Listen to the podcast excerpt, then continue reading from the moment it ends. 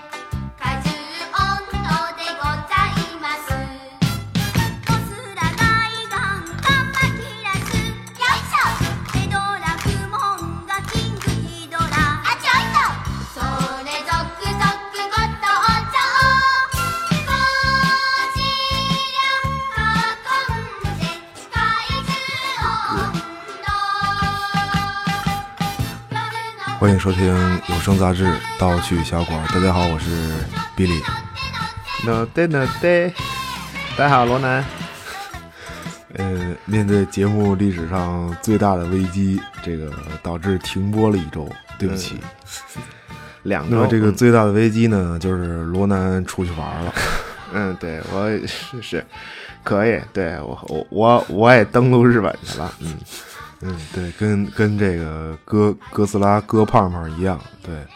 不过你这次能在神户一个地儿待这么久，嗯，也是不是神神户确实挺好的，对，就度假呗，就是对你便宜嘛，因为就是神户游客比较少，对，它比较、比较清静，对，嗯关键我是就是说这个高峰之后去的比较便宜，对，嗯就是但但是关键你知道就是在这个就神户他那码头嘛，就是我每天就是溜溜弯儿啊，就吃点东西、看看书什么的，逛逛。就在他那个码头遛弯儿的时候吧，就可能跟咱们做这期就节目有关系，你知道吗？嗯就是从这个码头看出去那个海面啊，就是特别平静、特别祥和，但是就是你嗯老觉得就是有什么东西要从 我里上来。啊，不是，那有呃，就是特别静是吗？有那得有轮船的汽笛声什么的吧？嗯，对，它就不就是因为只有轮船的汽笛声，偶尔有那么一两、一两声特别啊特别安静职职业病了，可能因为我就住在那个码头旁边酒店里头嘛。啊，然后这个 这反正节目做的就是这这，因为本来码头就清静，然后这个人就少，对，然后就是配合这个轮船这汽笛声吧，就我老感觉是不是他们这个日本日本人他们知道什么就先跑了，嗯。没人嘛，然后这一会儿是不是得从海里出来什么东西，比如身高一百多米这种，呃，这节目做的这个沉浸太深，嗯，反正你这少看这东西，真的以嗨后，这不是 做节目嘛，嗯。嗯，那那行吧，那说说说吧，这回这个哥斯拉二怪兽之王，嗯。传奇这公司真是可以，这么多年可算是憋出这第三部电影来了。嗯，对，差不多吧，因为他这个，呃，对，也是十年嘛，对嗯差不多。零九年东宝给的版权，对，就这算是憋出三部电影了吧，嗯。还还都延期了，嗯，反正也是行，不是关键，就是说折腾半天这么几部片子，那以后这版权要是那那以后那金刚大战哥斯拉那应该还有吧？那个。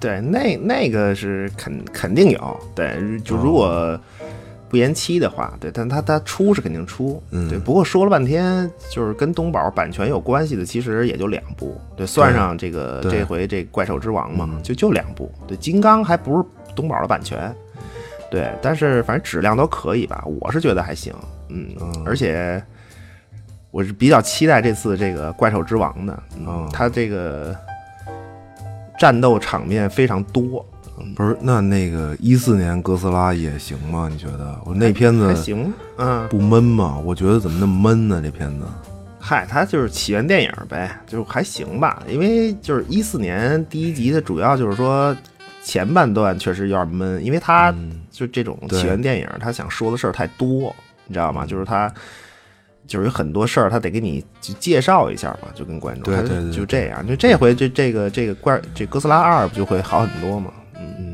嗯，不是，就关键就我觉得这种怪兽片儿吧，就是不，他不就是看这个大妖怪，就是大怪物打架吗？对就一四年那个百米大胖，我的天，还遮遮掩掩的老给你，我就觉得这个对，有点儿嗯，他他好莱坞就这种东西，他都是让那个就大白鲨那种模式给闹的嗯，对就就凶手最后出现呗，对就把不给你对弄全了，嗯，嗯而观众看就是有点没爽到位呗，嗯，反正我我是觉得还可以，还行，对这，就他还是不一样。对，因为就是说，怎么怎么讲，就是好莱坞玩这个宇宙啊，就漫威咱就不说了，对吧？人家这十年二十多部片子，对因为人家毕竟是有这个漫画基础嘛，好几十年。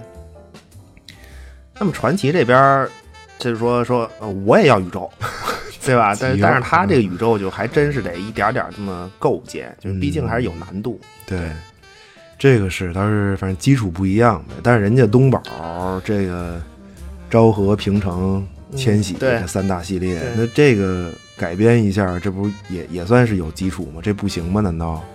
嗯，改编是可以啊，因为传奇这边它主要借用的设定会多一些。嗯，对它改编，反正它就就呃主要是东宝这边，你你说昭和、平成、千禧，对吧？就这些系列，就东宝、哥斯拉这一大套吧，反正对它主要是这三大系列。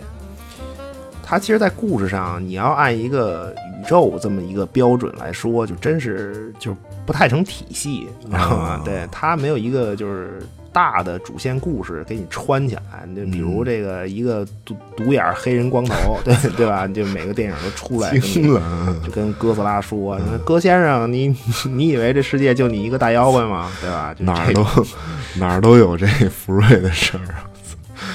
对，不是就就就这意思吧。对，他主要是就是说东宝这三大系列，其实它每个系列啊，就都和初代五四年的那个那一部关联会大一些。哦对，但是它每个系列之间。就是不是太这个对，就是就连每个系列内部的关联性其实都不是很统一。嗯对，那三个年代日本社会的变化，其实都在这个哥斯拉电影里面就是有有体现嘛。啊，这我操，这说来就话长了。对个，您就不细说东宝的了，就是但是就是对于传奇这个怪兽宇宙来说嘛，就其实如果就是它构筑成功的话，那首先就是它把这个主题就是确定下来了，就算是内核吧，就是这个人类和自然的这么一个关系嘛，就共、嗯共存的这么一关系。对，就是也别什么美国呀、什么日本、苏联，这都无所谓了。对，它主要是人类嘛。嗯那初代，因为初代哥斯拉，其实在日本就是初代哥斯拉暗示的不就是美国嘛，对吧？就是就是一个战争机器，呃核核核战争的这么一个机器。那现在就是把这个国别的暗示就拿掉，对，嗯而且就是二零一四哥斯拉是这个。就是它，它跟呃一般的哥斯拉不一样，就那么多版本嘛，它不太一样。就是传奇这边的这哥斯拉呢，就是它没有，就它不是因为辐射而变异的，哦，对，它是自己进化出的这个以辐射为为食的这么一个特点。对，这感觉，对感觉这一下就不一样了，感觉跟这个人类的这个关系又远了一步。对对，而而且它背后串起这个宇宙的这个君主计划嘛，就这个很重要。对，就是我们人类再也不是就是仅仅在怪兽片里负责这个什么尖叫啊、嗯 逃跑啊，就这种，就我们要对这帮怪兽进行监视嘛、控制，反正中二呵呵的也是。嗯，对，因为之前不是就是说传奇除了就是电影以外，还出了一个君主计划的这么一个网站嘛。对对对。对，我看里面各种原创的这种怪兽的信息也是开始铺垫了。对他，他电影虽虽然没拍几部嘛，但是确实这个就构筑宇宙这种感觉还是挺好的。对，那么到目前为止亮相的，反正金刚，然后这哥斯拉、摩斯拉、拉顿吧，还有、嗯，对，对，然后基多拉嘛，拉拉拉，全是拉 呗。嗯，就是除了这些之外呢，就他在这个网站上透露出来的，还有应该就是很多就是原创了，传奇自己原创的了。嗯，对，那么这次《怪兽之王》电影，据说也是会出现很多传奇自己原创的怪物形象，对，起码露个脸儿吧，对，因为以后这个东宝这版权要是有问题的话，他以后得有应对呀，对吧？那对。这将来这片子还得拍嘛，嗯，对，还还有之前那个墨脱不是也亮相了吗？就是一四年啊一四年的反派的怪物，嗯，这墨脱，反正一四年电影里的嘛，对吧？对对对，其实这名字还反正对后面说吧，后面时间线、故事线的时候再具体介绍这些怪物吧。嗯，这传奇之路子我是挺喜欢，对，要立宇宙肯定是靠一个就是核心的人类计划嘛，就一个项目吧。你漫威就是换英雄，但是不换复联，对吧？嗯那怪兽宇宙现在看其实模式也类似，就他他换怪兽就不换计划，对，只要这计划在呢，反正哪个怪物不在了都好说。嗯，有点意思，这个就是不行，再把之前的就是说这些怪物的这些设定啊整理整理，再创造呗。嗯，对，这都好说。对，而现在已经就开始这么弄了嘛。对，待会儿后面时间线的时候咱们再具体说吧。嗯，那怎么着？那还先说说这个哥斯拉本身嘛，就是。嗯，因为我是特别喜欢，就是五五四年初代电影那配乐，我太太喜欢了，真的。嗯，我不是，我发现你怎么喜欢电影都是从配乐啊，就一、啊一说的就全是配乐。不是关键，这个五四年这个配乐，这不是这这昭和之光吗？昭和之光，惊了，哪儿？对，就是呃，就简单说一下初代这哥斯拉这个形象的这个起源吧，就是它呃比较有意思，因为就是这个是呃深海巨兽这概念，就是它原始的故事其实还是来自于西方，也啊就是著名的这个华氏四五幺作者雷布莱德伯里。哦，大师对，厉害，就那嗯就是五三年被改编成电影，就是《原子怪兽》。对这个电影英文名字，其实你要直接翻译，它就是来自两万英寻的怪物，就英寻嘛，就是一个单位，就是深度的单位。对对，嗯两万英寻大概就是三四万米吧。啊，听着就哥斯拉就这个深度。那布莱德伯里这个原著小说呢，就叫做《雾角》，就翻译成中文就是雾角。就那所谓雾角呢，就是就灯塔嘛，就灯塔上面有一装置，就类似于这个一大喇叭，啊，对吧？就是发如果说呃，就是有大雾的话，你不能光靠这个灯光嘛，就它还有一个就声音辅助一下，就就这么一个设备。嗯对，那么这个故事简单说就是大概是这样。嗯嗯，从哪儿开始？就是说，那呃，那么又到了交配的季节。深海里有一只压抑不住冲动，在寻找异性的大恐龙。啊，这是深海单身狗，对这是对，呃，那么当这个就是这大恐龙在深海里面就找寻这个异性的时候呢，嗯就忽然他就听见好像，哎，有一个声音在召唤他，哦就说：“你来呀！”我操，来呀，玉帝 哥哥！玉帝哥哥，我操，那 那结果这个就是大恐龙，那肯定得循声上岸嘛，对吧？那么交配季节，对吧？对，嗯结果就是发现一上岸就发现这这不是同类的这个来自于同类的爱的呼唤，啊就而是这个人类灯塔上这个雾角被拉响了。嗯对，那结果这个雾角的声音呢，就是巧合和这个大恐龙的语言啊相似。啊，对，那但是人家大恐龙，人家不是就是说上来跟你这个灯塔聊天儿的，对吧？你人家是就交配季节是这个目的，那么结果这个一气之下拆了灯塔，那么最后呢就是黯然离去，回到了这个深海。哦，就就走了是吗？就他他没有什么拆城市啊，嗯，没有没有，原著哦没有，嗯那这个故事原著这故事听着这恐龙还挺克制的，挺克制这，个对。对，就是反正就是文艺大恐龙嘛，文艺大恐龙，就是，但是就是说不能随便发明和这个怪物交流的这种设备啊，这这嗯太危险。这个是就是能这种，你做一喇叭，就是能喊出这种玉帝哥哥，你快来这种玩意儿，这这这太危险。嗯嗯，行吧。嗯，反正这原著听着跟哥斯拉关系，就跟这次电影关系也不大。嗯，不不不大。那咱们接下来还就是直接开始说君主计划的背景故事吧。对，就是还是把传奇这个整个怪兽宇宙这资料串一串，对对吧？对对那就怎么着，开始开始吧。开始开始开始，嗯，呃，这个故事呢，就是开始于这个地球远古时代，二叠纪时期。哦，远了那么这个个时代呢，距今大概将近三三亿年。对，呃，在时代的划分上嘛，就是有这个古古生代，就是中生代和这个新生代这么三个阶段。对，那咱们老说那个寒武纪嘛，就是这个三叶虫那时代，就是寒武纪。对吧？那么寒武纪呢，就是这个古生代的开端。嗯，那二叠纪呢，其实就是这个古生代的末期。哦，那恐龙是什么时候了？中生代。对对对，呃，就是古生代末期就二叠纪就完事儿了嘛。嗯然后这个哎，这 个中生代三叠纪开始，那么恐龙才出现。你看这设定啊，就是恐龙就够猛的了吧？就是侏罗纪公园这那个的，对吧？对，也也也不行，这都是晚辈。嗯这个就是哥斯拉这帮大怪物嘛，就是在在他们之前二叠纪时代，对吧？你看这设定啊。呃，那么在这个传奇怪兽的这个宇宙里呢，就是地球物种的灭绝，这都常事儿。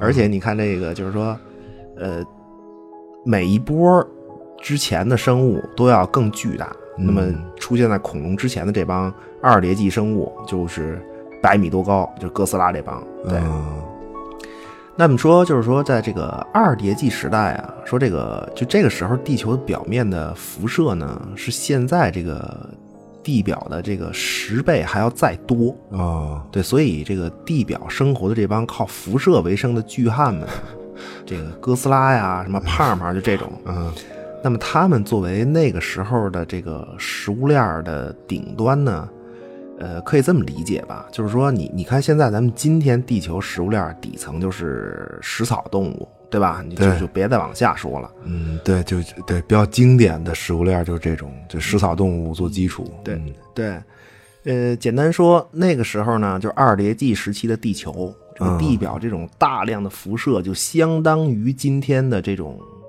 植物的这种感觉，嗯对吧？那么羚羊吃草，狮子吃羚羊，对吧？呃，那二叠纪的食物链儿就是有直接吃辐射的生物，直接吃，对吧？也有猎杀这些生物的哥胖胖、哥斯拉，嗯，对，就大概属于哥斯拉，就大概属于那个时候的狮子。哦，那这个食物链的设定还是挺重要的，其实。对对，食物链设定在这在这个传奇怪兽宇宙里非常重要，非常重要。对它这个是根本的设定，它决定了大部分这些怪物的这个动机。哦，对，那么继续啊，就是说，但是在二叠纪的末期，就是由于这个小行星的撞击，就是地表生态被改变。完了那么生态圈破坏，这辐射量也不够了，那么就是大量的巨兽就开始死亡。啊，这这这说了半天梗的还是恐龙这点事儿。对对，反正就是一回事儿吧，反正，呃，但是少数的比较这个机灵点儿的，嗯，对吧？就是用各种身怀绝技嘛，这有的潜入深海，对吧？也有化整为零的。那么目的呢，就只有一个，就是离地球中心近就是好，对吧？越近越好，因为在那个地方呢，可以维持生命的这个辐射源还会还有，对。所以这些幸存的巨兽呢，就暂时的退出了历史舞台。暂时啊，嗯，这个回头拍电影肯定这个还得出来，对，有档期。清了拍电影嗯，那这都是主人公闹的嘛？可以可以可以。呃，那随着时间的推移，沧海变桑田，嗯。在地球的表面，另一个强大且邪恶的生物崛起，哦。出现在地表。嗯。那么这种生物呢，就是确实确实很厉害，对，主要技能就是就是说没饭吃的时候呢，可以杀同类，对吧？哦那么有饭吃的时候呢，就可以自己作死。嗯，那么 这种生物的名字呢，就是人类。我操，我以为它在电影里主要作用就是充当配角儿，对，一般戏份儿呢就是瞎分析，对吧？四处奔跑，然后负责这个惊声尖叫。大哥了。嗯，行了，这个主角配角都齐了，那么故事呢现在才正式开始，啊这就造起来了。行行，一八九八年，这个美国军舰缅因号，地点古巴哈瓦那港。哦，这都是历史真实事件啊！对，嗯对在这个传奇怪兽这宇宙里头，这是真实事件。嗯那么当时古巴人民这个反抗西班牙殖民者，对，嗯结果美国人一看说这个机会不错呀，对吧？那缅因号开到哈瓦那，企图呢就借着这个趁乱搞事情，那么结果就就炸了。对，但至今呢就是原因不明，在真实世界里面。但是在君主计划里呢，这个原因是缅因号被不明生物攻击爆炸。啊，但是重要是这个，就是美国人呢，他不明生物这个事儿，他不太重要。啊，那怎么那怎么着啊？那这个天赐良缘呀、这是把啊这个事故嫁祸给西班牙人，说就是你们西班牙人干的，对吧？就此直接导致了历史上这个美西战争的爆发。最后这这自然是就是美国爽了一把，对吧？西班牙就是跪跪下说这个大哥，我服了服了，对吧？这个古巴呀，什么菲律宾呐，您得着。得着吧，太牛逼了，惊了都，得着对，那么被这个胜利冲昏头脑的美国人呢，就是早已经把近代历史上第一次出现不明生物这个事儿抛在脑后。嗯时间继续往前推进，啊时间来到了一九零五年，地点瑞士。哦，说这个就是在瑞士专利局的这个局长办公室里头啊，嗯有一小职员儿，一个大嘴巴子扇在这个局长的脸上，就是嗯高喊说：“老子不干了！”那么这个小职员手握着三篇论文，啊，对啊，就跟这个捂着脸这局长嘛，就大吼说：“说你你你看这个，你看得懂吗？啊，这叫分子运动论，懂吗？不懂是吧？嗯，那你再看这个，这叫光量子假说，看懂吗？厉害厉害，你看你那个样儿，一天天的。你再看这个，嗯，这叫相对论，狭义的，看不懂是吗？所以我跟你说啊，老子不干了，再见。狭义的太，你哎呦，痛快死我了！我也不知道为什么说这这段那么痛快。好啊，继续。嗯呃，那么这个小职员呢，大家都应该知道，就是爱因斯坦。对对？吧？一九零五年，爱因斯坦的奇迹之年。刚才这个所谓局长看不懂的那几个啊，就是狭义相对论那，几个啊，，嗯嗯都是这一年提出的。嗯那么时间继续，来到一九一五年，这个爱因斯坦呢就完成了他的广义相对论，哦就此物理学上一个重要的理论基础完成。那么同时，原子时代的脚步也就清晰可见。啊，这就离这个召唤大怪物出来，这也就不远了，嗯，就是快了，快了，这就嗯嗯。那么，一九四三年，美国这个劳顿号事件，也就是说船啊，对这个，嗯那么这个事儿呢，就是传奇自个儿编的。对，哦那么舰船被不明的这个巨大生物袭击，沉没。那么只有一个幸存者，比尔兰达，他就是《金刚骷髅岛》这部电影，不是开始不是有一个一个白人一个啊黑人从这个出租车出来嘛，对吧？那么比尔兰达就是那个白人，哦，那这个劳顿号是不是这之前这俩船沉没这事件都是哥斯拉弄的吗？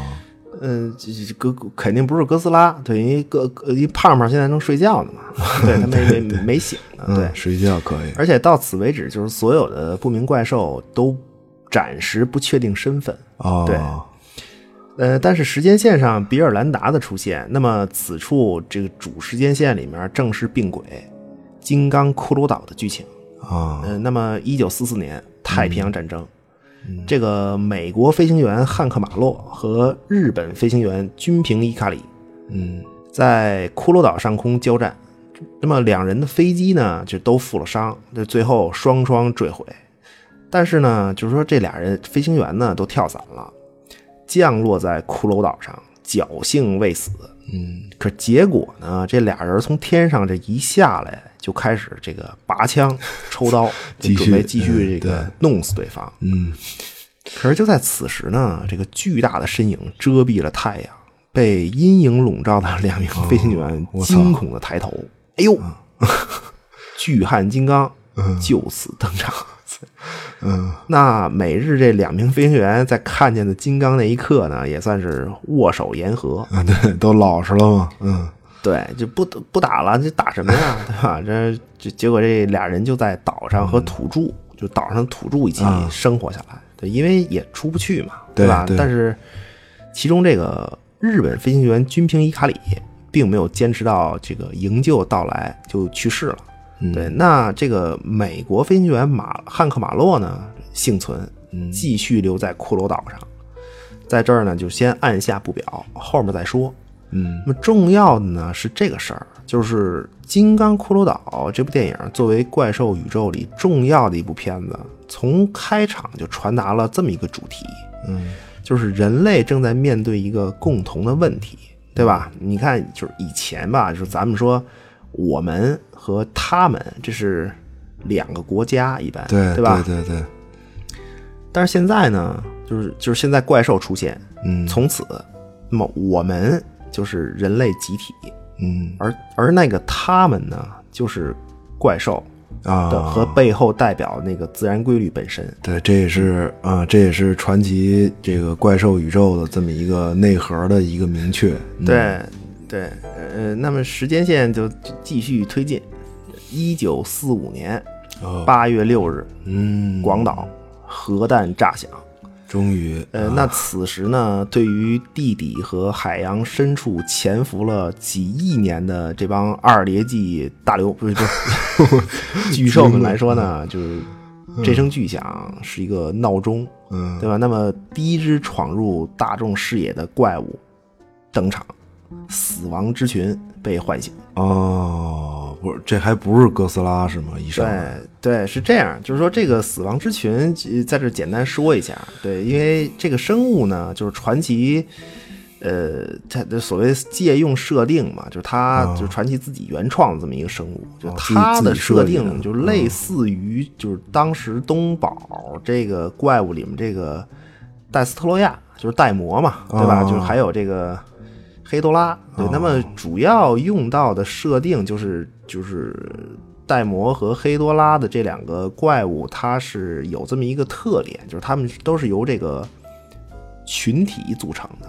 就是那戴魔，就戴斯洛亚的本体是就寒武纪的这种算是甲壳生物吧，对，它本来很小，对，那么但是变异了，就是那么这些生物最终会合体成为完全体的这个戴斯托洛亚，对这个造型我还还挺喜欢的，就是这就是个戴魔这造型，就是红色的那个吧？就是你说这戴斯特罗亚，对对，就是它类似于甲壳生物那种嘛，对，挺挺好看的，对，大犄角什么的，嗯是就 很强，很强还有翅膀呢，这个，嗯那另外就是黑多拉也是一个类似于这种幼体啊组组成，最后组融合成了这么一个大怪物设定。但是黑多拉就是、就是它是污染，嗯，就它本身就是人类制造的污染嘛，就它的幼体就是人类排放的各种污染源。对，最最后这些污染组成这么一大妖怪，对吧？叫黑多拉。对，那么传奇借用的这个主要就是说，传奇借用这个设定，设计了这个死亡之群。对，就是主主要是用的就是这种幼体组合，最后成大妖怪这设定。对，嗯，不是就是死亡之群这个群的意思，就是你说这个很多幼体最后组组合的这个意思吧？对对，对类似类似，对。但是就是说，死亡之群的幼体呢，它是它就属于就是吃辐射，直接吃辐射的。哦对，那重要的就是这个事儿。那么这个死亡之这个群呢，就它本来是二叠纪生物链里头的一个最底层，可以说，哦，对，他们就是吃辐射，然后再组合嘛，对。嗯，但是如果你不控制它，那么死亡之群最终的体型可能是，就是说远古巨兽哥斯拉这种也对付不了的。我操，那就就是说它会不停的组合成长，是这意思吗？嗯，就就理论上应该是这样，对。但是呢，呃，在在在人家原本就是说完整的二叠纪生物链里，就是不可能出现这种情况，哦对，因为身处食物链顶端的这这列位巨汉啊，就哥斯拉这帮人，嗯 这都处于活跃状态的时候呢，就那么哥斯拉他们就会作为这个食物链顶端的王者，他们是猎杀死亡之群的。哦，对，那不这样不就生态不就平衡了吗？对对吧对？但是现在呢，只有 死亡之群再次觉醒，嗯，这来到地面，再次开始寻找这些辐射源。嗯对，但他的这种行为，就死亡之群这种行为，那么就唤醒了主人公，终极巨胖 哥斯拉登场。嗯，我不是，我一直以为这个哥斯拉是被核弹给给就给崩醒的。崩醒 不是对这哥哥斯拉的唤醒完全是一种就是生物本能嘛。就之前为什么我要先说一下，就是二叠纪之前它那个完整的对对，食物链儿，对，这还它是它实际上哥斯拉被唤醒，实际上是因为这个事儿，对，它不是对不是核弹。就是他感知到死亡之群再次活动了，那么作为猎手，他本能的就会要出来。对，啊，其实就是人类被死亡之群就全弄死，就是和哥斯拉就毫无关系。对他只是就就是为了自己，对，那这玩意儿如果控制不住，那不自个儿不这不是也要完吗？对，就是因为这个。哎呀，人类这个配角儿当的，反正是，嗯，对，就是人类就是老给自个儿加戏，对，那就甭甭甭理这帮人类了，继继继继继续时间线啊。惊了，嗯那么就是随着死亡之群的这些幼体啊，就四处出击嘛，就找辐射源，那也就伴随着后面就哥胖那个四处追捕，那么人类终于就是坐不住了，对，因为人家这死亡之群它能飞，你知道吗？就这儿飞那儿飞的，对。但是那哥斯拉，你就你看那胖样儿，他去哪儿一登陆就就毁，对对，他都是这个这个直线穿城趟着走，对对对，对，就结结结果就是说，就是给老给自个儿加戏的人类呢，就是一看就是这怎怎么办呀？这个嗯这不行啊！这哥斯拉是是不是哥斯拉的目标是从来不是我们人类，对但是他他追猎物老趟着我们这城里走，那怎么办呀？嗯，那么这个杜鲁门总统嘛，就就就说说这事儿咱得管吧，对吧？我们美国这那的，嗯对吧？嗯管管吧。对，就此授权开始君主计划。哦，这个人类大活跃时代正式开始，嗯，听着还是给自个儿加戏这个对，你对是肯定加戏。对，就君主计划，你听啊，这就就君主计划的任务嘛，就是说，他就是为了掩盖和调查未知的这种巨大生物。对对，嗯那这个调查是真能调查。嗯，对对，这个但是这个掩盖呢，就属于中二呵呵的这种，一百多米大怪物，准备就是说掩盖一下。嗯，也也是一种就是说觉得自己就很有用的这么一种雄心勃勃的状态，，对对，呃，那么这个杜鲁门总统授权给谁来建立君主计划呢？嗯这个就厉害了。嗯那么由历史上久负盛名的军界老表演艺术家、嗯。我操。烟斗狂魔和这个墨镜收藏爱好者，嗯，同时著名的太平洋岛屿登陆达人麦克阿瑟。登陆达人太牛逼了，这个。对对，这个四六年的时候嘛，那么麦克阿瑟那正是春风得意呀、对。啊，对吧？这个天皇携全体日本人一个头磕在他脚下，嗯。对，而且这个关键麦克阿瑟他就并不知道未来啊，他要在这个朝鲜这个地方 面对人类历史上最精锐的这种。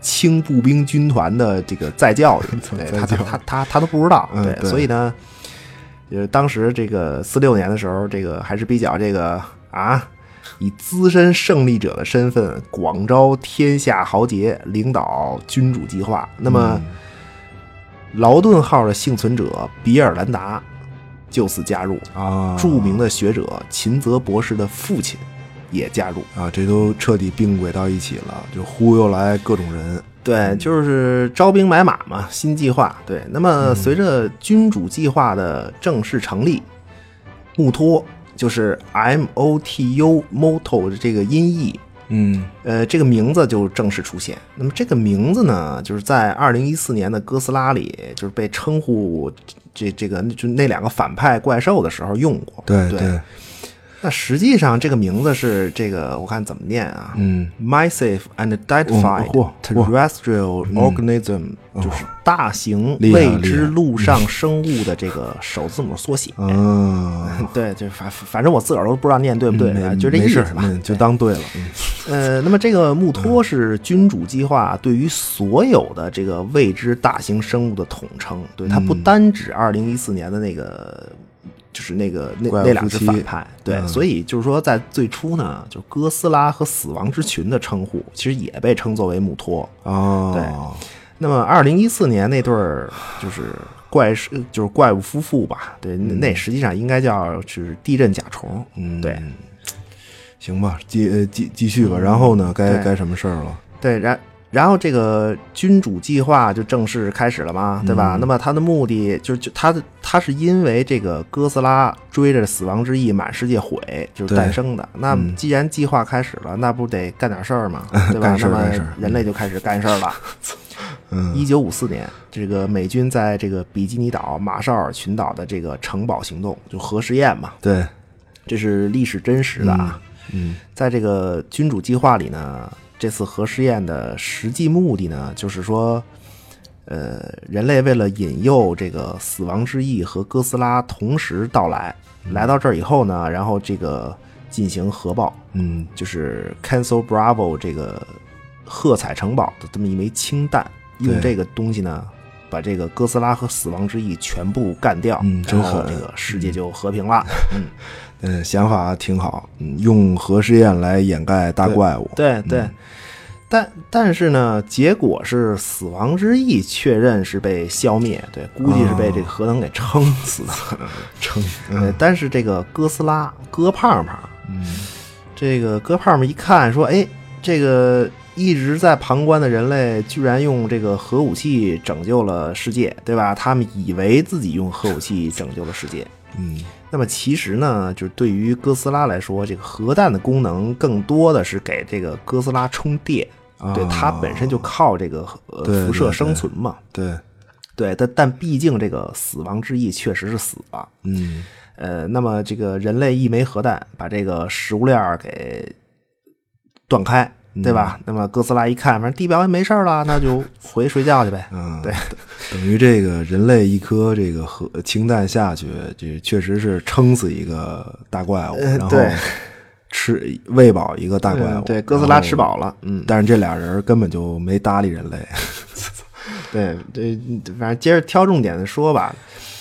那么就是接下来就是时间线就是开始一九七三年的这个电影哦《金刚骷髅岛》。我操，巨喜欢这片子，真的，就是那会儿确实挺喜欢的，嗯，对，因为因为这片子实际上它除除了这个，对它真是一个近些年少有的这么一部越战电影。嗯，对对对你实际上它抓人的看点，除了这个金刚嘛、大妖怪以外，另外一个就是它这个越战的范儿太正了，对。狂梗各种经典越战片儿，梗疯了都。那么就是这部电影里，之前劳顿号的这个唯一幸存者比尔兰达和这个之前呃四四年坠毁在这个骷髅岛的二战飞行员这个汉克马洛嗯，再次并轨。厉害了，厉害了，这个真是，那另外就是不得不说，就这部电影联动了漫威宇宙，嗯，这个双眼尼克弗瑞和洛基，还有这个惊奇队长友情之源。不是你这个别瞎说啊，哪儿 哪儿有啊？不就是演员演，就一个一样的演员演吗？对对，就是对，不瞎说，对对，就是特此致敬一下。对，呃，那么同时片尾彩蛋也正式引出本次怪兽之王对二叠纪这帮大流氓啊，准备开始这个地面混战了。嗯对，那么就是有意思的一点呢，就是说，呃，这片子大家应该就是印象都比较深刻嘛。对对，比较近嘛，嗯，但是就是说，这片子里开始不是有一个白人一个黑人下出租车嘛？嗯，对，那个白人就是比尔兰达，不说了。那么另外一个黑人呢，就是布鲁克斯。啊，这个黑人科学家和这个景甜儿 对吧 演的那个角色，反正叫什么我也忘了。就俩人结婚了，嗯，我操，片子里就说那么几句话就能 嗯。好上了，对啊，就就是漫画可里以啊，嗯我这个对，就我我说的就是漫画补全情节嘛，嗯，对，就当然当然了，我也没想到咱们节目能提到这个景、景景田大小姐，嗯是是行行，我我我也没这个布鲁克斯和这个景田儿呢，这俩人生了一儿子，就是这个儿子就是小布鲁克斯。嗯对，那么在九五年重回克隆岛，就这孩子哦小布鲁克斯重回克隆岛，这个事件引出了这么三个重要的资料。嗯那么首先呢，就是金刚的起源。啊那么金刚是骷髅岛金刚一族的唯一幸存者。对，嗯简单说吧，就是小布鲁克斯的团队登上这个骷髅岛调查，结果发现就是实际上这金刚它本来是一个族群。啊，对，那么由于地底生物的入侵呢，就是电影里面就这个呃个骷髅爬行者，啊，就是那个没没没有脚的那个，就是尖嘴大白脸，大白脸。对，就是对，由由于这个 就是骷髅爬行者的入侵嘛，那么金刚一族血战，嗯那么直到最后只剩下金刚的父亲和身怀金刚的母亲。那么金刚的父母俩一直战斗到金刚出生，最后双双身亡。哦对，那么这个小金刚等于就是出生在战场，他挺惨。他睁开眼睛看到的第一件事情呢，就是杀戮、战火和这个生离死别，这就是小金刚对于这个世界的第一印象。那么从此，小金刚开始孤独的在这个骷髅岛上成长，对吧？一直长，一直长啊，各种长，对吧？嗯，对，那么就此，金刚的这个背景补全。嗯，可以，对，他得他是得长啊，他的将来得这个跟哥斯拉还得得得得开打呢。对，不过小金刚这个还挺感人的。嗯，是，呃，这这这都是主角的铺垫。我跟你说，这个啊这金刚这将来就是这个宇宙的这大主角儿，这吧？哦以后电影再说吧。嗯嗯。那么继续啊，说这个小布鲁克斯重返骷髅岛呢，引出了三个背景，对吧？哦那么金刚这个算是补完了，对吧？嗯那么另一个呢，就是关于人类的这个问题。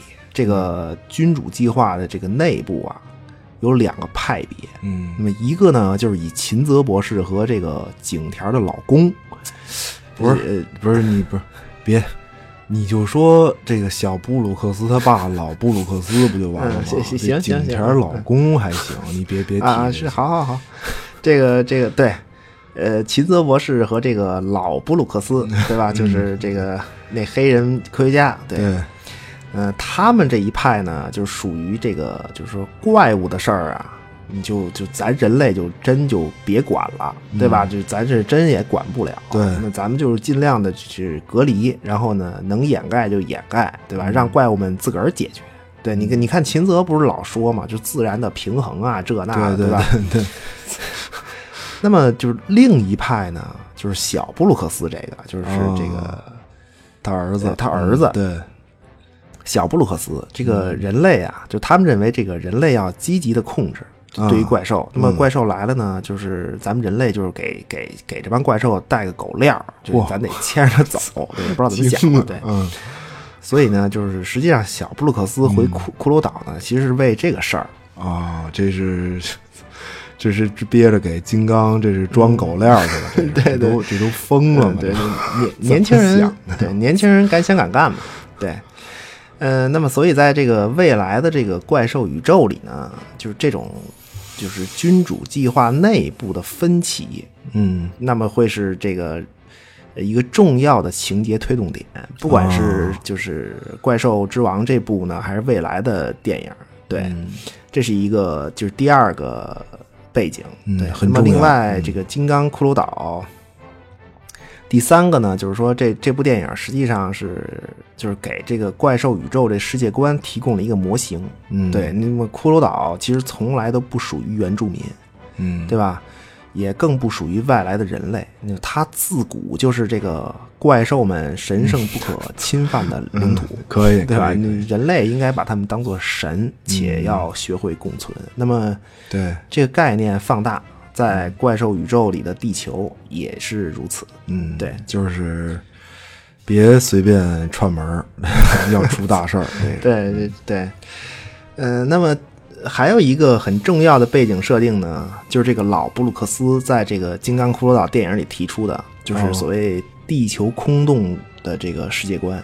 哦，对对，对空，洞地球理论在《金刚骷髅岛》里面就是有详细的这个介绍，嗯对吧？那么传奇怪兽宇宙的这个地球，实际上就是地下存在着巨大的这个空洞，就是空间嘛。对你居住着里面居住着各种巨型生物，哦而且它的通道是互联的。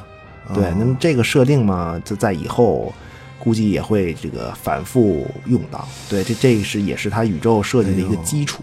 嗯，呃，不是，我看出来了，这个说了半天，就还用的都是嗯人家西方的这个老一辈科幻 工作者的这一套这不是嗯地球空心儿地球这个，这不是还是凡尔纳那一套吗？就对是对是，嗨，那肯定的。你现在这个没有想象力的时代，反正也 也也就这样了，这凑凑看嘛。对。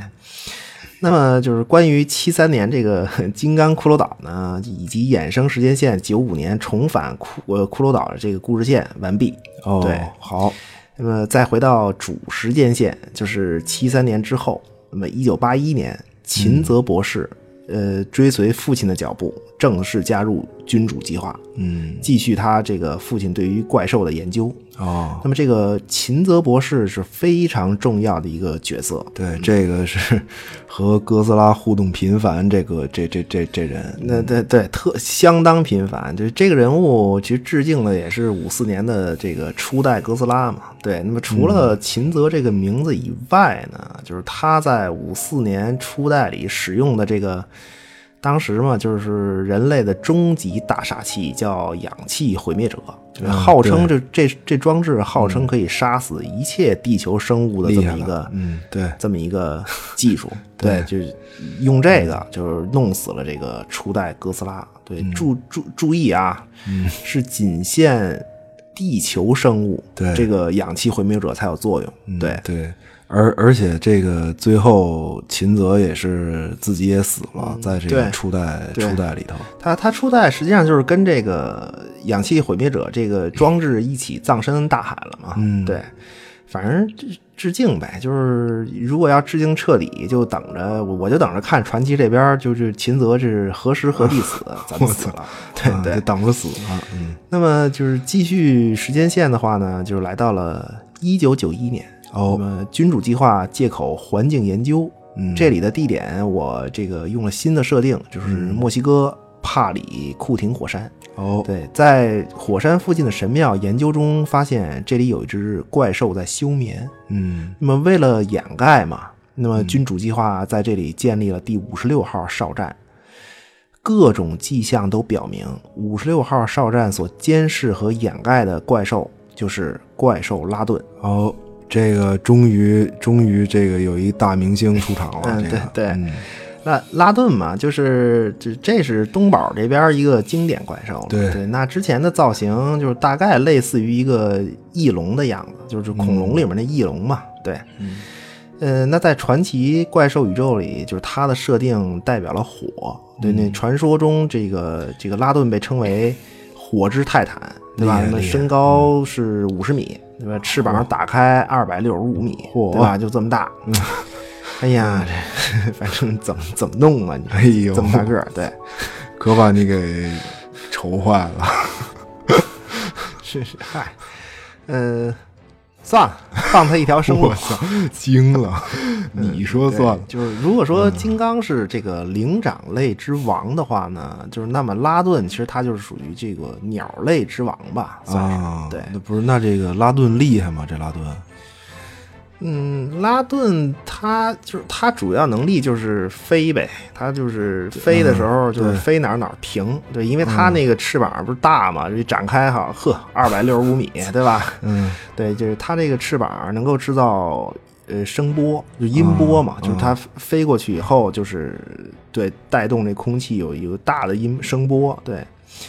气浪吧，算是，就是它翅膀掠过之处，就是哪儿哪儿还有半间漏屋存留啊，对，就这种。对，再有就是表皮，对，因为它一直在火山里嘛，就是火山沉积物形成的这种硫化外皮，那么全身高温嘛，这个算是这个一路声浪带火焰，对，就就就就就就就这玩意儿，啊对。不是那这个听着也这东西能跟他这技能，它能跟什么怪兽打吗？这个这这这对对，其其实这怎怎么讲，就是拉顿吧，就他长期，就是他长期属于就是在怪兽这这圈子里头，这个就属于专职配角那种，你知道吗？哦就是你听这这这这俩技能，对吧？全是给这个是拆人类房子就有点用，对拆迁办其实差点意思。这怪兽，嗯，专属配角，而且是还对，而且还是专职的这种反派配角，对他哦偏这一类的。那反正就这种这种人，就是这种怪物，就一般就都是负责失败的嘛，对。就是烘托主角儿，对，一般就 就就就就这个看电影吧，嗯继继继续说故事。接着说，嗯那么这个时间就来到了一九九九年，哦那么哥斯拉一的故事线开始并轨，嗯重要人物秦泽博士再度出场。嗯那么他的团队在菲律宾一个矿场的下面发现了巨大生物的遗骸和两个细胞细胞蛹。那么这就是二零一四年《哥斯拉一》里面的这两只木托，对吧？嗯那么它们对本名儿刚才说了，叫地震甲虫。对，其实，呃，当发现的时候呢，一个已经破壳离开，然后追寻着这个核呃，就是核核辐射的这个气味来到日本，袭击了日本的核电站，并且原地潜伏下来。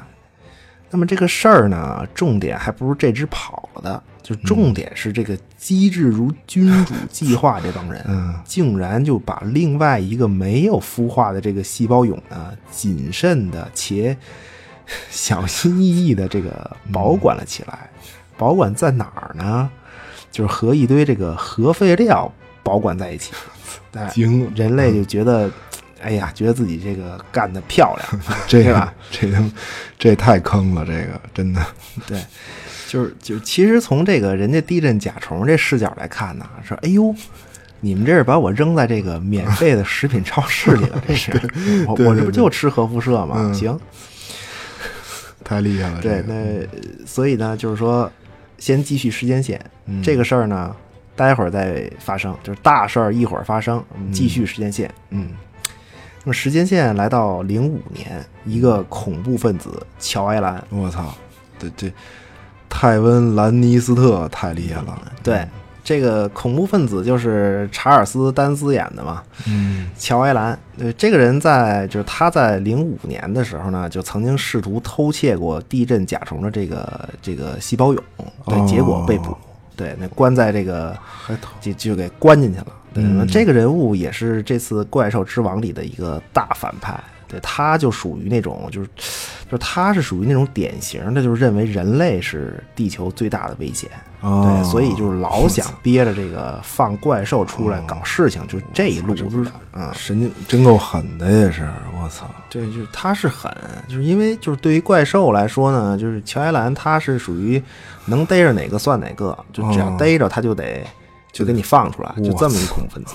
对，就是反正很重要吧，嗯这个人。嗯，呃，就是回头看电影就知道了。对，嗯然然后这个继续时间线，就是接下来就是二零零九年，嗯那么君主计划在我国云南哎的一个 神秘庙宇里嗯发现了一个巨大的茧，嗯，那么茧中呢传来了有力的心跳声。那这君主计划一看，嗯对吧？隔离监视，来吧。嗯那么就在这个呃庙宇上呢，建立了六十一号哨所。嗯，到此为止，引出了拉顿之后的第二大明星，嗯这个 大扑棱蛾子摩斯拉。啊 不是，我一直以为这是一个，它不是蝴蝶是吧？蛾子，蛾子，蛾，摩斯拉真是蛾子，对，哦这小名儿这个七彩神蛾大扑棱，我操，惊了！对，就是就是摩斯拉，反正东宝这边设定就不说了吧，又小美人儿又婴儿岛的，对，反正就是。那么这个怪物最大一特点呢，就是它是女性最喜欢的角色，就是没有之一。不是，不是说她就是一个女女性妈妈吗？就是这摩斯拉，嗯，对，因为实际上就是说，如果没记错的话，就是就是长期以来好像是没有明确的说它的它是一只母的，哦。对，但是呢，就这就是设定的作用嘛，就所有的周边的设定确实都指向她是一个女性，对，那首先是美嘛，对吧？对对对，挺漂亮的，能也美，嗯云中天使，光芒万丈这种。对，而且就是是这样，就这回传奇给他的设定这个地点很有意思，嗯云南。对，你知道，就是云南有很多少数民族，就特别是这个苗族。对，当然其他民族神话也有类似啊。嗯对，不过苗族这个比较多，因为在这个就是据我了解嘛，就是说在这个苗族神话里呢，就是世界的诞生就是从一只大扑棱蛾子开始的。对，就是说，嗯、嗯反正别管是蝴蝶还是扑棱蛾子吧，反正就是类就就就是这种生物，就世界从这个生物开始诞生。对，这个我也是听说啊。对，如反正如果不对的话呢，那么这段儿就反正也已经不能掐了。我操，那你别，啊，行吧，就是在这个呃 云南少数民族的这个图腾崇拜里，就是蛾子的这个形象啊，就是代表着女性的生殖。这这个就是你就你看它那个造型，对吧？就蛾子双翅打开，然后你你看正面那造造型就完全展开。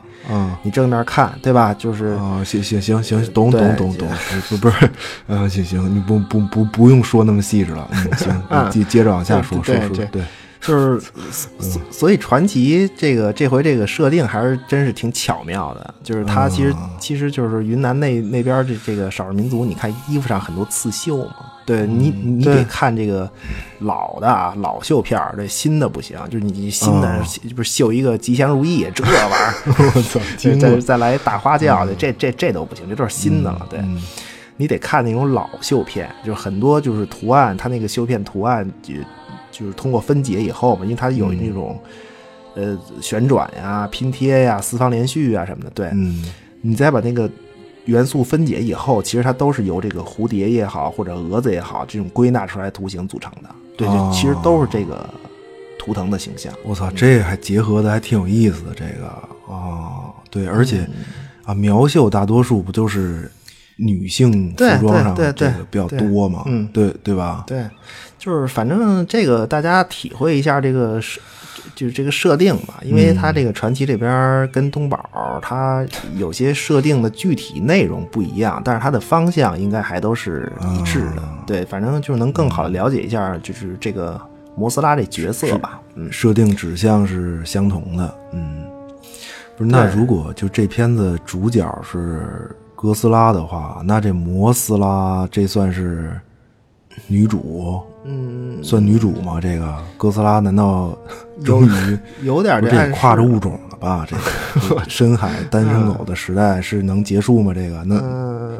对，他我我觉得他可能有这种暗示，对，因为这个怪兽层面也需要一个就是主人公啊、男主、女主啊什么的、这种配置嘛。对，反正在怪兽这层面上来看思，，嗯，那起码摩斯拉这算是颜值担当了吧，对吧啊？？不是，那他有什么能力吗？这个这摩斯拉这个那摩斯拉，呃，就翅膀发波，就贝塔光波嘛，哦波对，主要是心灵感应这种，它没有什么特殊的能力。对，反正看电影吧，就是摩斯拉，关键他经常和这个哥斯拉组队，这确实是对。哦就她属于比较辅助的那么一类，就女性角色嘛，对吧？身高十五米，对，但是翼展二百四十四米，我操对，就这么大一姑娘，对，你反正哥斯拉和摩斯拉这个人家这俩大怪兽，这从一九六几年吧，六四年好像是，这是东宝电影里电影里面这俩就就算是在一块儿了，对，女性角色反正。一般都是帮助男主什么为爱献身嘛，反正就这路子。嗯对，行吧，嗯，反正这听着我就就可能是咱刚做完那个嗯复联的节目之前，我怎么听着这这这怪兽，这这这跟跟那个怪兽宇宙的寡姐似的。寡姐还行。嗯，那这个行，拉顿出来了，摩斯拉也都出来了，那然后该什么事儿了？嗯，然哎后，那摩斯拉是什么王啊？他带他算是昆虫之王吗？嗯，他呃，昆虫之王应该跑不了，但她应该更更算是一个就属于怪兽女王这种。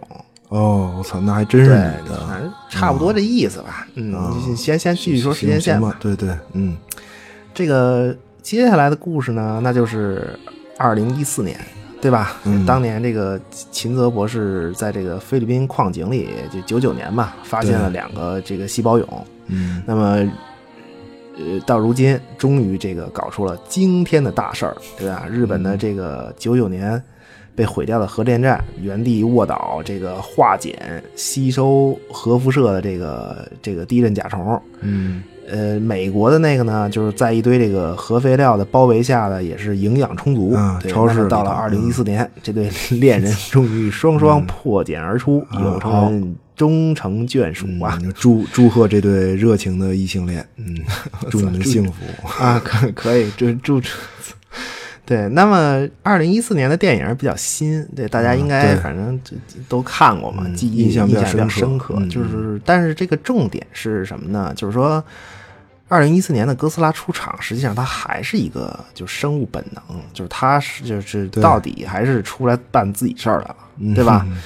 那么，首先这个地震甲虫呢，就是一四年的这公母，这这这这两位嘛，这个是个亚种。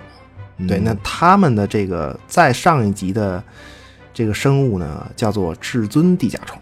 哦，就还有还有更厉害的吧？就这就他们这一组。对，就是首先就这个事儿是这样，就首先从这个传奇怪兽宇宙的这个哥斯拉设定上，就是它和金刚是类似的，就他们都不是，就本不应该是唯一一只，就都是有一个族群，对，就都有同类嘛，等于就是。哦，那不是那现在电影里出现的这个这。这哥斯拉可有没有可能就不是一只啊？是是一只是吗？还是是一只是一只？这这这这传奇里所有这个呃电影里所有的哥斯拉，就包括壁画上那都是一只，对对，种族最强。行行，嗯，就是说回来啊，就是那么就这种地震甲虫的生殖循环呢，就是因是这样的，就是因为哥斯拉这种生物呢，就是它体内机制类似一个核反应炉，对吧？它它吐息啊什么这那就全靠这个。那么，如果核反应炉过载，你别管什么原因了，对它有可能是这个核能吃多了，或者是吸收了别的怪兽的能量吧，对它都有可能过载。对，这在以前的设定里面也出现过。对，那么这个过载的状态呢，就是所谓的就是哥斯拉进入红莲形态啊，对，就是就是全身冒红光那种，对，就是最强形态。对，那地震甲虫这种生物，全家老小都吃核能。对，所以呢，至尊地甲虫就是说，必须要在哥斯拉身体里产卵。嗯对，也就是说，九九年秦泽博士在菲律宾发现的哥斯拉残骸，就是发现那个巨兽残骸，那就是一只哥斯拉残骸啊，有同类。嗯，这个残骸就是这种生殖过程留下来的。哦，不是，那那也就是说，一四年这俩地震甲虫也有可能会。变成至尊吗？不会，不会，至至尊地甲虫。对，不会，不会。它是这样，就这俩已经是亚种了。就是它怎么讲啊？就不是一种东西了，就类似于蜜蜂吧。就至尊呢，就相当于是一个蜂王，对吧？它只有一个，那全家其实都是它生的。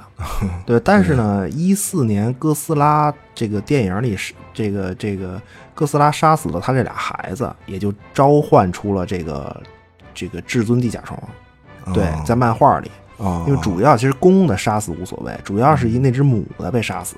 嗯，对。那么在时间线里面，一四年故事结束后不久，那么哥斯拉就和这个至尊地甲虫对决，那么至尊被杀。也就是说，按照就是类似蜜蜂的这种模式吧，就会有一个新的至尊出现，就不知道何时何地了。对，反正设定也是。我操！我觉得传奇这个设定还还挺有意思，对，挺严谨的吧，算是。对。不过，反正听着依然是和人类没什么关系。人类有什么关系？天敌。行吧，那接下来该什么呢？完了吗？嗯，这完了能行吗？这终极大 boss 这这还没出场。得得得，嗯嗯嗯，那这个最后这个就是那再次从神话开始吧，嗯，对吧？那不管是九头蛇海德拉。还是啊，此处先致敬一下美队。什么？真是够强行的！你好好说，别啊老串。对不起，对不起，对不起。重新说啊，对，嗯，呃，那么从 神话开始，对这个，不管是九头蛇海德拉，还是日本的八岐大蛇，对，再到咱们中国古代著名的九头蛇凶神相柳，哎，不同的文明诞生了相似的神话。那么几千年来，人类一直以为这仅仅是神话而已。我操，厉害了，厉害了，厉害！嗯，但是在《怪兽之王》电影故事开始的前三年，嗯，最后时间点，二零一六年，南极君主计划在南极的这个冰层下面发现了一只古老的生物，被称为零号怪兽。啊，君主计划在此就是建立了三十二号哨所。对其进行了这个监视和调查。那么研究之后呢？这个君主计划的薇薇安博士在笔记中是这样描述的：他是一个有三个头的恶魔，高度达一百五十八米，且三个头有各自独立思考的能力。那么基多拉就此登场。我操，够他妈吓人的！一百五十八米，我太吓人了，这个。对。对，基基多拉这个是就是在东宝那边，这个基多拉是哥斯拉的宿敌，就是第一宿敌吧，算是第一宿敌，嗯这个形象方面就不多说了，因为基多拉这个形象也是怎么讲，就是哥斯拉这个 IP 的这个 IP 之父吧，就是那个制片人田中有幸直接受益下诞生的这么一个角色，很经典。嗯对，因为他跟跟这个呃就很多神话结合的也是很很好。对，因为这个这个基多拉的初始设定呢，就是它比较有特点，它是一个外星怪兽。哦，我操，这个大有来头啊！这个，嗯对，而而且就是它的能力呢，咱就咱就不多说了，主要就是说，咱就说他的实力吧，就是他的设定里的实力，就是可以轻轻松松就灭一个星球的文明的这种实力。对，哦，反正初始设定就是这样。对，就是那么还有一个重要的能力呢，就是它有一个再生能力。啊，一个砍掉一个长两个，这还是美队吗？，就就长一个，这不是你嗯行行，你串台了啊？嗯，得得得，对，那那么这次传奇这个怪兽宇宙呢，就是也延续了这个设定。啊对，就还是外星生物呗。呃嗯，对，这可还是外星生物，嗯，再生啊什么，这应该都没问题。对，重要的是这个事儿，就之前说了这么多嘛，就是说这些怪兽的动机基本逃不过这个就生物的基本属性，对吧？对？对，或者是生物链循环，或者是为了消灭天敌。你比如这个至尊地甲虫，这就是哥斯拉这个种族的天敌。对，嗯但是关于这次这个基多拉的电影里的动机呢，就是在这儿我先引用一次，就是引用一下这个就是哥斯拉二导演给这个基多拉海报配的这个文字，对他有过这么一段描述，就是对于基多拉，嗯。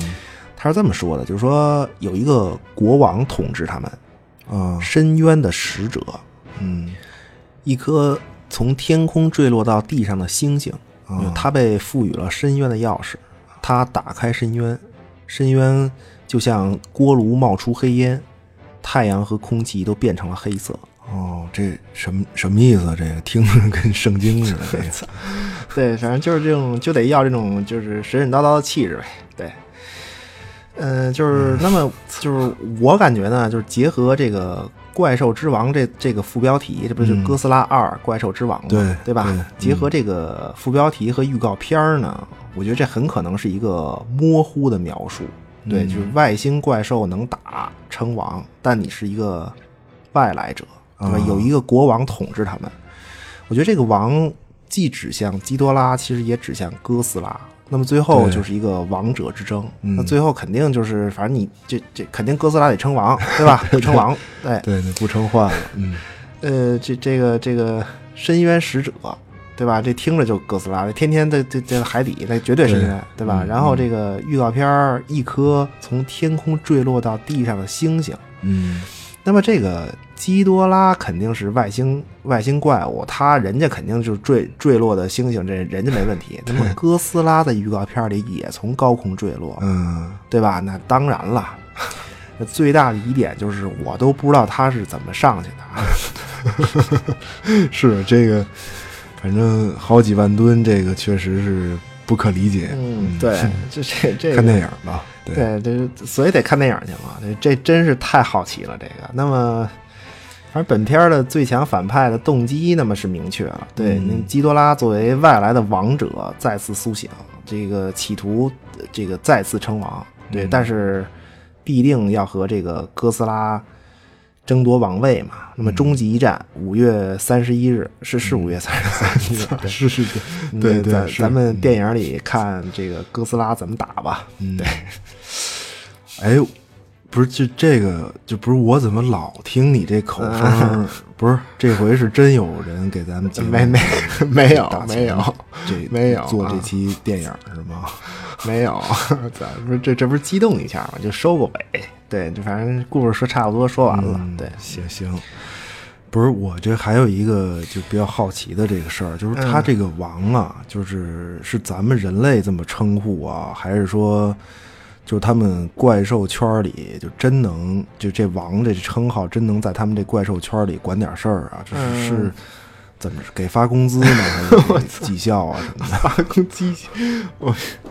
有 对啊这不是有用吧？一帮动物反正这个王啊真能就召唤全球大怪物。对，哦就来个什么万兽朝宗什么，就这种，对，哦，那我那就为了这个万寿朝宗这一下也也是就这么拼啊？杠精那不是那能怎么着啊？啊就听着也没什么实惠啊，我看不是朝宗了能怎么着啊？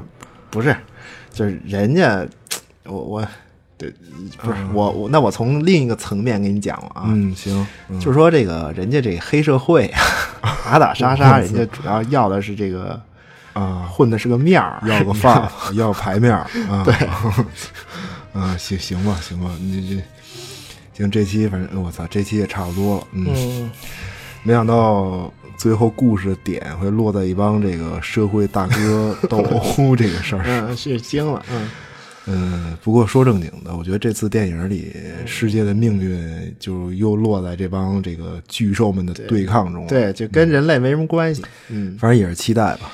对，反正就是自然的平衡，在这种史诗般宏大的战斗中嗯。会得到维持吧、维系吧。对，嗯。嗯。反正不过，我想这部片子可能是每一个哥斯拉迷或者影迷的，就是都不会错过的。嗯，行吧，反正到时候看电影儿。对，嗯，嗯，这歌本期节目差不多了，嗯。嗯，求订阅、转发、呃嗯。评论，谢谢光临，我们下期再见。嗯，观影愉快，下期再见。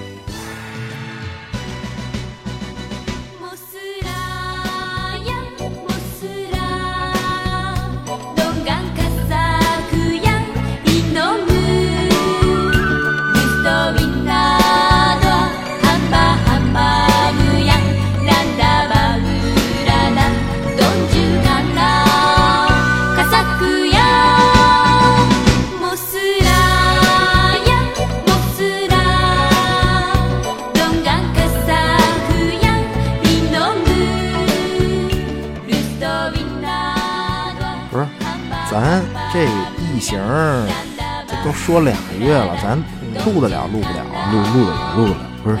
现在这不是这这新片太多嘛，咱们这个是没有档期。档期，我操！